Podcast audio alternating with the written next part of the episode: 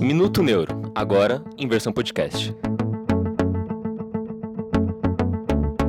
Olá pessoal, seja bem-vindo então a mais um Minuto Neuro, agora no novo formato. Nós estamos agora em formato de podcast e hoje nós temos uma convidada muito especial. Nosso tema de hoje então vai ser a respeito do uso medicinal da, de medicamentos derivados da cannabis, tá? o uso dessas medicações em neurologia. Então, esse é o nosso tópico de hoje. E nossa convidada é minha amiga também, é a maior especialista no Brasil desse tópico do uso de medicamentos derivados de cannabis, né, que é a doutora Paula da Estela. Seja bem-vinda, doutora Paula. Muito obrigado pela, por aceitar o nosso convite e muito obrigado por você estar aqui para esclarecer um pouco mais para a gente sobre o uso dessa, dessa medicação. E numa semana tão especial que foi essa semana agora, que a Anvisa finalmente autorizou o uso de medicamentos, a comercialização de medicamentos derivados da, da cannabis para algumas doenças, em especial algumas doenças neurológicas também. Muito obrigado pelo convite, doutora Paula. Para mim é um prazer estar aqui. Muito obrigado, Antônio. É, é, super importante essa semana, né, em que a gente tem aí a, a regulamentação pela primeira vez no Brasil de medicamentos é, derivados da cannabis, em que supostamente em 90 dias teremos disponíveis na farmácia é, para que a gente possa comprar os medicamentos. Veja, é, eu acho que a gente podia agora, na verdade, é, passar por uma nova etapa de discussão desse assunto. Já que a Anvisa regulamentou essa, essa medicação, ela vai ser tida como uma medicação. Toda medicação tem uma origem da medicação. Então, acho que a gente tem que avançar nessa discussão. Então, eu acho que ainda, ainda existe bastante um tabu sobre essas medicações, tá certo? Existe até um certo preconceito com essas medicações, mas a gente tá, tem que dar um próximo passo. Então, na verdade, se você tem uma dor articular e eu falo para você, olha, você vai ter que fazer um chá da raspa de uma casca de uma árvore do salgueiro, né? Você vai ter que fazer. Você vai achar isso um absurdo, mas na verdade é o AS.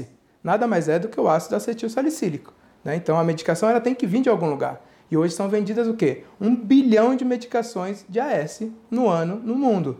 Né? Então você tem que partir de algum lugar. Segundo, você tem medicação analgésico muito poderoso, analgésico forte, como a morfina.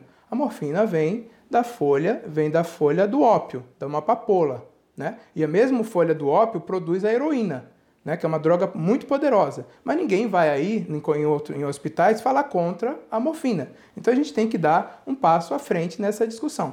A Anvisa regulamentou e a gente vai começar a falar não de cannabis, não de maconha, a gente vai começar a falar de CBD e THC.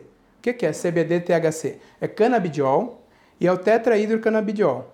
Então vamos passar para um novo tópico de discussão. A gente não vai falar mais em maconha, não vai falar mais em cannabis, a Anvisa já regulamentou então a comercialização. A gente vai falar para agora, desde daqui para frente, em CBD, que é o canabidiol, e vai falar em THC, que é o tetrahidro cannabinol. cannabinol. Perfeito. Então veja, é, para você é, ter uma medicação, essa medicação precisa obedecer alguns princípios né, físico-químicos. Então, existe uma comprovação de que essa medicação ela é absorvida, existe uma comprovação de que ela é distribuída no nosso organismo, existe uma comprovação de que ela atinge o cérebro, de que ela passa a barreira hematoencefálica, que é uma barreira que protege o cérebro, né? e que ela tem efeito, seja psicoativo ou ela tem efeito sobre o sistema nervoso central. Né? Então você tem que obedecer a princípios básicos de psicofarmacologia para você autorizar uma medicação. E essa medicação, tanto CBD quanto THC, obedece a esses princípios físico-químicos. Então, são tidos como medicamentos. Não é isso, doutora Paula? Isso mesmo. Na verdade, a gente está entrando numa era agora da, da farmacologia da cannabis, né? Em que você falou isso muito bem. Ela, ela é uma planta milenar, né? Usada há mais aí de 5 mil anos como medicamento. É, e a, agora, né, em 2019, a gente começa a entender aqui no Brasil é, as possibilidades terapêuticas para essa planta. É, eu gosto muito de ressaltar, né, eu acho que sempre fica confuso para os pacientes ah, os compostos químicos, né? É, a, a, a, cannabis é uma planta com mais de 500 compostos químicos, é uma planta bastante complexa e os compostos mais estudados, que é o CBD e o THC, como você mencionou anteriormente, mas existem mais de 120 fito fitocannabinoides identificados e eles também são, são extremamente necessários quando a gente fala de resposta terapêutica. Então, a gente vai ver uh, ao longo dos anos que a nossa expertise e as nossas terminologias elas vão aumentar, porque com o tempo nós vamos descobrir que outros fitocannabinoides também são importantes no contexto clínico e que também são favoráveis, inclusive, nos compostos terapêuticos, né? Então é importante ressaltar que existe um efeito já conhecido na ciência, que é o efeito que nos conta que esses medicamentos, quando usados é, em associação todos juntos, não, não apenas compostos isolados, eles exercem uma resposta terapêutica superior. Então, é, eu estou vendo toda essa mudança é, no contexto regulatório com, com muito bons olhos. Acho que a gente ainda vai ter, vai, vai, aprender muito sobre isso, né? Vai dar possibilidade de outros médicos, inclusive, utilizarem isso, vai aumentar o acesso da população e, e, a gente tem um caminho aí de conhecimento bastante longo que a gente vai, inclusive, cada vez mais entender sobre isso, né? Mas hoje a gente já pode dizer que a cannabis tem um efeito maravilhoso para certas doenças neuro, é, neurodegenerativas ou dentro da neurologia em geral, né? É, óbvio, dentro da oncologia, ah, da reumatologia, da ortopedia, a gente tem aí ações é, devido ao sistema endocannabinoide ser tão relacionado a todos os nossos sistemas, é, muitas ações positivas a gente pode é, colher do uso desse tratamento, né? Então, às vezes a gente quer uma ação, mas o efeito colateral da cannabis, ela é tão pronunciada, ela é tão, é, às vezes é exatamente o efeito colateral que eu quero durante o tratamento, né? Que é redução da náusea, da dor ou da espasticidade, etc. Então, eu estou comemorando, né, principalmente porque daqui 90 dias o paciente pode sair do consultório com uma prescrição médica, chegar na farmácia e comprar o medicamento. É, antes, né, a gente tinha esse, essa, esse atraso né, de tratamento de às vezes mais de 90 dias. Em situações de emergência, isso é caótico. Né? A gente fica muito preocupado com os pacientes porque a gente não consegue resolver o problema na hora. É inviável o paciente chegar no teu consultório e sair só começar um tratamento em 90 dias. Então, eu acho que a primeira, acho que a primeira coisa que a gente tem que comemorar é que agora a gente não vai mais ter isso. E vamos ter na farmácia compostos com diferentes composições de CBD e THC, que atendendo aí uma demanda importante. É, então você veja, é o que eu falo para os pacientes. A mesma medicação, ela pode ser usada é, como uma medicação ou pode ser usada como um veneno. A única diferença é a dose. Então, se você tem composto na farmácia com vários teores de CBD e vários teores de THC, você consegue o um médico bem informado, um médico info, bastante informado sobre essas, essa, essa, essa proporção do CBD e THC, consegue indicar essa medicação para determinada doença. Porque tem doenças que você vai usar mais CBD e tem doenças que você vai precisar do THC. Né? Então, você tendo essa disponibilidade, de, de, de, várias proporções de CBD e THC em cada uma das medicações, a gente consegue tratar um leque grande de doenças. Exatamente, né? A gente tinha uma, uma desinformação, né, que era que o THC era um composto, né, o malvado, porque ele pode causar dependência química, então vamos tirar o THC da jogada. Imagina, né? O paciente de cannabis medicinal, a gente precisa entender que o objetivo do paciente, quando ele faz o uso do tratamento, não é o mesmo objetivo do, do da pessoa que usa para recreativo, né? Que o, termo correto é o uso adulto. O paciente de cannabis medicinal, ele não está em busca da sensação do THC. O paciente de cannabis medicinal está em busca do, do, do, do, efeito terapêutico, porque ele pode ficar mais autônomo se ele conseguir lidar com seus sintomas. Então, a busca pelo medicamento já é diferente do usuário, né, do uso adulto, por exemplo. Então, eu percebo assim que na prática clínica, o THC, ele realmente ele tem um papel fundamental na maioria das doenças. Na, na grande, grande, grande maioria das doenças, eu acho que ele, ele é fundamental. É, e a gente tem que ter o cuidado, obviamente, porque ele pode ser uma substância dita, mas a gente sempre tem que lembrar que quem está usando esse medicamento não está em busca daquela sensação. Então as dosagens são muito menores. Às vezes eu nem preciso do efeito da alteração da percepção da realidade, por exemplo, né, que é um efeito conhecido do THC, para poder tratar o paciente e ele ter o benefício terapêutico. Então, tudo isso o médico consegue, é, dentro das composições oferecidas, né, que a gente vai ter isso é, disponível, é, fazer com que esse tratamento seja com o menor efeito colateral possível, mas o melhor ganho terapêutico.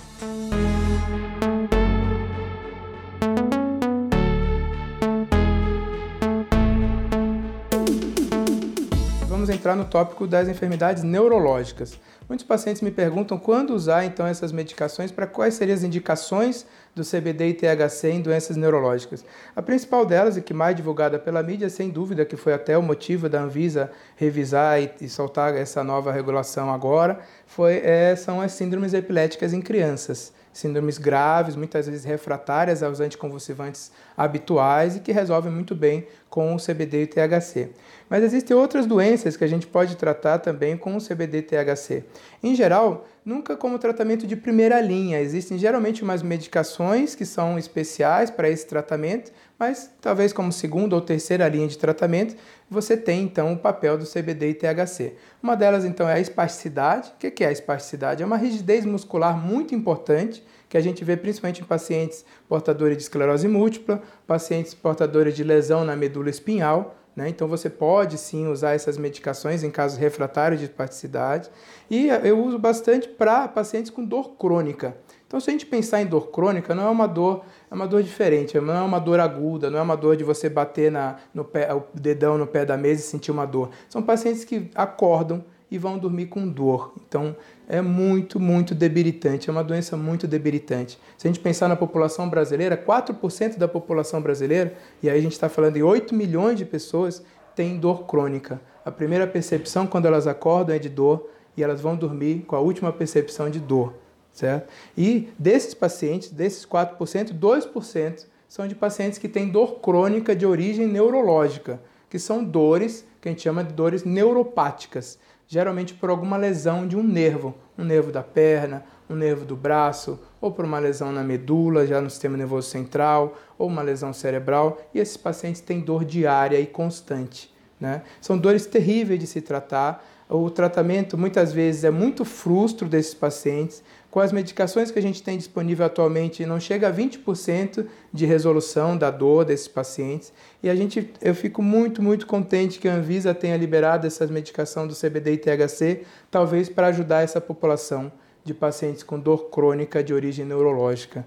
Tá? Então, eu acho que seria talvez uma indicação muito, muito interessante dessas medicações e isso é totalmente embasado na literatura científica, com estudos grandes, estudos de meta-análise, mostrando que tem efeito, essa medicação é eficaz para dor crônica neuropática que, que você acha, doutora Paula? Perfeito, né? Se a gente olhar a literatura científica, você está corretíssimo, né? A, a, gente tem aí como um dado que é estatisticamente significativo de 30% de redução de dor, né? Com medicamentos associados ao THC e o CBD. E na prática clínica, o que eu vejo aqui no consultório é que ele realmente tem um efeito terapêutico muito, muito, muito uh, específico, né? Nessas condições, que melhora da qualidade de vida do paciente. Eu percebo às vezes que às vezes não pelo fato só dele ser anti-inflamatório, né? Porque o mecanismo de ação analgésico dos canabinoides é via anti-inflamatória, né? Eles impedem a liberação de citocinas inflamatórias, que são substâncias que pioram inclusive a permeabilidade daquele local, né? A dificuldade de células chegarem lá e de alívio, inclusive. Então a cannabis trata é, é, de uma forma é, induzindo que, com que não sejam liberadas essas substâncias e também tem uma ação cerebral importante na plasticidade que acontece na dor crônica. Então ela age com dois mecanismos mecanismos diferentes muito importantes. É, o que, que eu vejo aqui no consultório? O THC novamente como um principal agente aí é, analgésico, né? O canabidiol ele é extremamente anti-inflamatório, mas a gente sabe que o THC tem um potencial analgésico superior ao, ao CBD. E existe um efeito acumulativo, né, dos canabinoides durante o tempo. Então, eu sempre falo muito cuidado quando a gente vai começar o uso dos canabinoides, principalmente com o THC, porque de fato a menor dose necessária com a melhor resposta terapêutica pelo fato de que existe esse efeito acumulativo e que o paciente pode experimentar sensações desconfortáveis no quarto, quinto mês de tratamento. Né? A gente não pode esquecer disso. Então, o manejo desses pacientes tem que ser muito cuidadoso. Né? A gente não tem que ter pressa para chegar na dose, mas a dose é extremamente importante no contexto clínico, porque pacientes que também não, to não tomam doses é, corretas não têm o benefício terapêutico. Então é um fino ajuste mesmo, mas o que eu experimento aqui no consultório, de fato é um alívio importante da dor, né? Como a cannabis tem um aspecto antioxidante, também anti-inflamatório no contexto geral, melhora do humor, melhora a qualidade de vida, a sensação da dor, que muitas vezes é subjetiva, né? Eu brinco com os pacientes, se você é, ganha na loteria e, e alguém pisa no teu pé no elevador, provavelmente não dói, né? Saindo buscar o prêmio. Mas se você dormiu mal e se divorciou no dia anterior e alguém pisa no teu pé, no mesma força no elevador, aquilo vai doer. Então a percepção da dor é subjetiva porque tem um contexto em que o paciente com dor crônica dorme mal, a vida dele tende a ter uma piora em termos de qualidade, né? Quem tem dor crônica não tem qualidade de vida. E a cannabis ela age por diferentes mecanismos aumentando essa qualidade de vida. Então incluindo a percepção da dor. Então muitas vezes não é só o mecanismo mecanismo analgésico que faz com que o paciente sinta menos dor. Uhum. E aí, pegando ainda esse gancho da dor crônica neuropática, de origem neurológica, existem várias doenças que causam esse tipo de dor. Então, uma delas que é muito, muito frequente, que é o diabetes. O diabetes é uma das manifestações do diabetes, é uma manifestação neurológica do diabetes, é a neuropatia dolorosa diabética, que é muito difícil de se tratar né? porque ele vai perdendo a capa da mielina, ele vai perdendo, é como se fosse um fio desencapado. Então ele vai desencapando o nervo desde o pé e vai acendendo isso. É uma dor muito difícil. Então uma das indicações talvez seja para pacientes refratários ao tratamento convencional analgésico, em pacientes diabéticos com a neuropatia diabética. Outro muito frequente também são pacientes com cirurgia de coluna mal sucedidas, que você tem lesão da raiz nervosa. Né? Isso acontece bastante, eu vejo bastante hoje em dia no consultório também. Em geral, pacientes que já passaram por instrumentação da coluna, que são cirurgias muito mais mórbidas da coluna e que têm, Deus o livre, uma lesão então da raiz nervosa. Também teria indicação. E outro também que é muito difícil de se tratar é uma infecção por um vírus. Então você tem uma neuropatia pelo herpes zoster, que é um vírus que adora o nervo. Ele fica inoculado naquele nervo e também é uma das causas de dor crônica neurológica. É muito bem mencionado sobre o diabetes, né? A gente sabe que o diabetes é uma doença inflamatória silenciosa e que a, a repercussão né, do, do, medicamento vai além do, do analgésico. O, a cannabis, ela, ela também trata a síndrome metabólica, que junto do diabetes muitas vezes está associada, né? Então ela tem uma capacidade de, de baixar a glicemia, ela tem uma ação é, um, antioxidante e anti-inflamatória na parede arterial, então protegendo contra a formação de placas. Ela vai muito mais além do que só o tratamento analgésico numa condição inflamatória, né? A gente sabe que esses pacientes diabéticos e pré-diabéticos, também quando enfrentam quimioterapias que, que causam né, a neuropatia periférica, eles têm muito mais chance de desenvolver isso pelo próprio estado inflamatório anterior né, ao tratamento quimioterápico. Então, para todos esses pacientes, ela, ela é muito indicada. Veja, quando você tem, fala também a respeito, e a gente está muito contente com essa nova regulamentação da Anvisa, você tem que passar para e comprovar que essa medicação ela tem uma eficácia, né, que ela é uma medicação tolerável, certo? E que ela é uma medicação segura.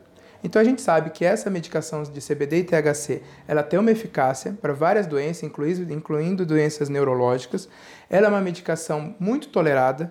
Então a gente sabe que a cada 20 pacientes tomando essa medicação, só um vai parar de usar a medicação por conta de algum efeito adverso, algum efeito que ele não, não tolerou realmente. E ela é uma medicação muito segura. Até hoje a gente não tem nenhuma comprovação de nenhum efeito colateral grave, nenhuma morte com essas medicações. Tanto que a regulamentação fora, nos Estados Unidos e Europa, é tida como suplemento alimentar. E aqui no Brasil tem toda essa burocracia. Tá? Então, ela preenche todos os critérios necessários para você regulamentar uma medicação. Perfeito, 100% de acordo. Eu acho que né, é a primeira vez que o Brasil está de fato conversando de forma madura sobre o tema. Né? A gente está vendo aí que tem uma parcela de, de pessoas que ainda estão criticando a regulamentação. Eu, eu acho que é o primeiro passo, um passo muito importante para o Brasil, né? a gente ter acesso agora a produtos de qualidade. Né? Para o médico isso é muito importante. A gente vai ver isso acontecer nos próximos anos de uma forma mais organizada e, e a cannabis é um medicamento, né? A gente tem que entender que ela tem, como você citou anteriormente, todas as, as qualidades de um medicamento, ela interfere inclusive com outras medicações, ela tem uma ação farmacológica no nosso organismo e é muito importante que a gente saiba usá-la dessa forma. Veja, um último aviso então para você que ouviu então o nosso podcast, é muito importante, essa o CBD e THC é uma medicação, ela precisa ser prescrita e você precisa ter um segmento do seu médico. Doutora Paula, eu queria te agradecer muito por essa nossa conversa. Né? E parabéns, eu acho que é um passo à frente. Agora a gente vai conseguir ajudar cada vez mais os nossos pacientes, agora que eles vão ter acesso, pelo menos, com menos burocracia, a essas medicações. Muito, muito obrigado por você, por aceitar o nosso convite. Muito obrigado. Prazer é meu, Antônio. Obrigada.